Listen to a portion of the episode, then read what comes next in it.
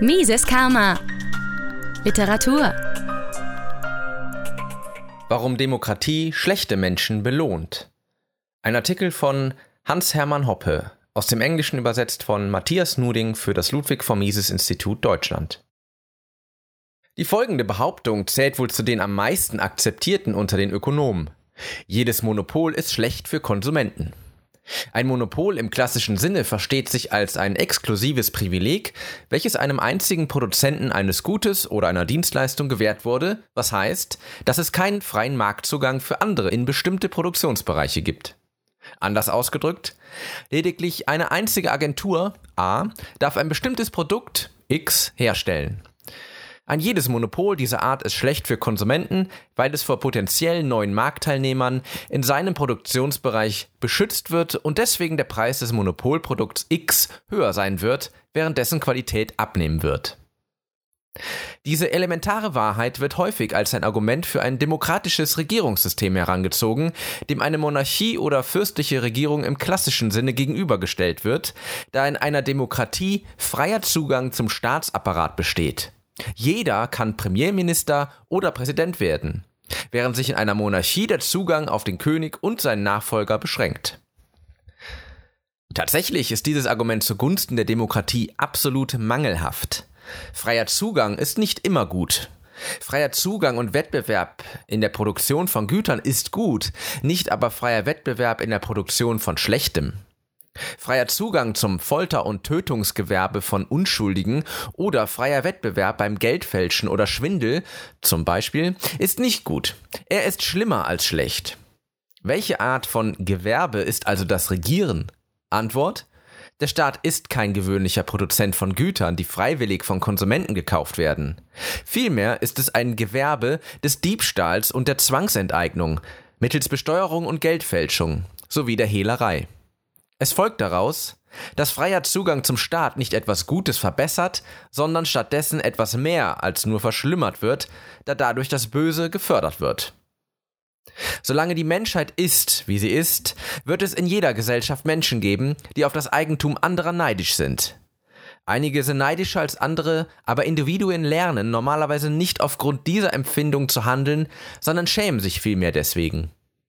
Im Allgemeinen gibt es einige wenige, die unfähig sind, ihr Begehren für das Eigentum anderer erfolgreich zu unterdrücken, und diese werden als Kriminelle von ihren Mitbürgern behandelt und mit Haftstrafen bedroht. Unter einer fürstlichen Regierung kann lediglich eine einzige Person, der Fürst, legal auf das Eigentum seiner Mitbürger zugreifen, und genau deswegen ist er eine potenzielle Gefahr und schlecht.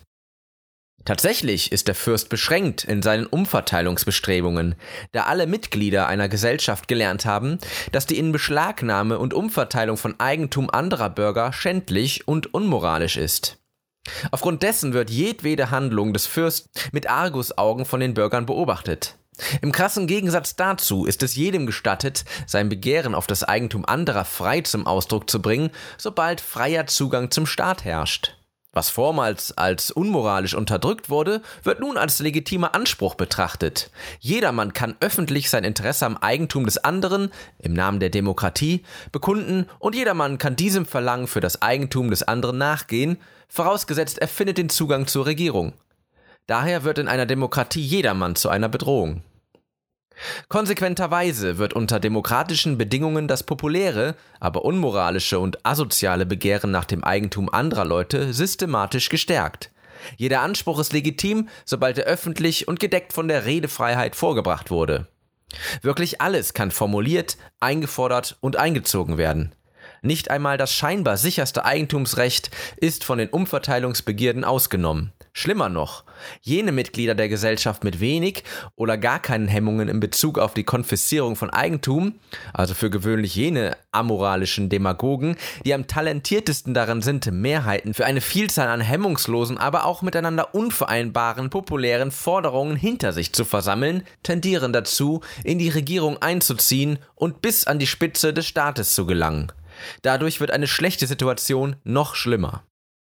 Historisch gesehen war die Auswahl eines Fürsten durch den Zufall seiner adligen Geburt bestimmt und seine einzige persönliche Qualifikation war typischerweise seine Erziehung zum zukünftigen Fürsten und Bewahrer der Dynastie, beziehungsweise seinen Status und seiner Besitztümer. Dies garantierte keinesfalls, dass der Fürst nicht schlecht und gefährlich sein würde.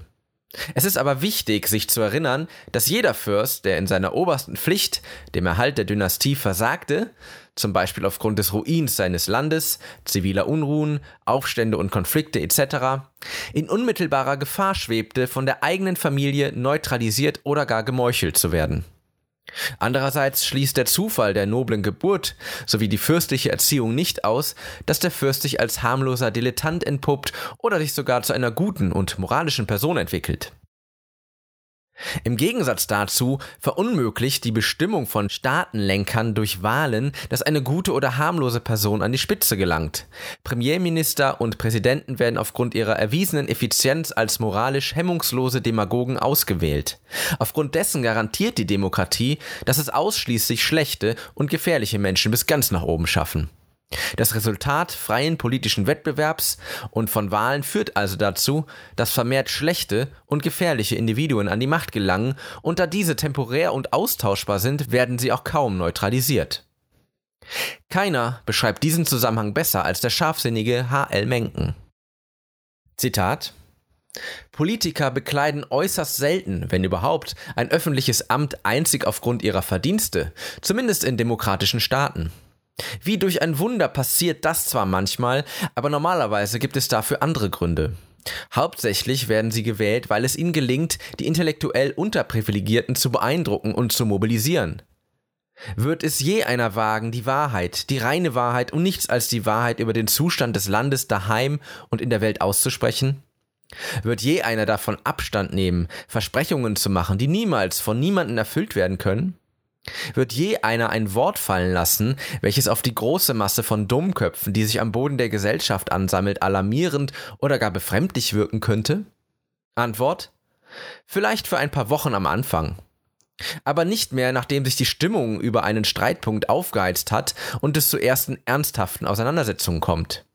Sie werden dann jedem Mann, jeder Frau und jedem Kind des Landes alles versprechen, was er, sie, es wollen. Sie werden alle durch das Land ziehen und jede Gelegenheit nützen, um die Reichen arm zu machen, die Unheilbaren zu heilen, den Hilflosen zu helfen, die Verwirrten zu entwirren und den Atemlosen Luft zu verschaffen. Sie werden Warzen entfernen, indem sie ihnen gut zureden, und sie werden die Staatsschulden begleichen, ohne dass jemand dafür bezahlen muss. Wenn einer von ihnen behauptet, zwei mal zwei ist fünf, wird ein anderer beweisen, dass es eigentlich sechs, sechseinhalb, zehn, zwanzig und so weiter ist. Kurz gesagt, werden sie sich von ihrem sensiblen, aufrichtigen und wahrhaftigen Charakter lossagen, einfach deshalb, um Kandidat für ein öffentliches Amt zu werden und um Wählerstimmen einzufangen. Sie werden dann schnell begreifen, falls Sie es bis jetzt noch nicht begriffen haben, dass Wählerstimmen in einer Demokratie gewonnen werden, indem man nichts Sinnhaftes, sondern Unsinn verbreitet. Und werden sich mit einem herzhaften Hauruck an die Arbeit machen. Die meisten werden sich, noch bevor der ganze Trubel vorbei ist, tatsächlich selbst von ihrem Unsinn überzeugen lassen. Der Gewinner ist dann derjenige, der das meiste mit der geringsten Einlösungswahrscheinlichkeit verspricht. Zitat Ende. Mises Karma, der freiheitliche Podcast. Auf Spotify, Deezer, iTunes und YouTube sowie unter miseskarma.de.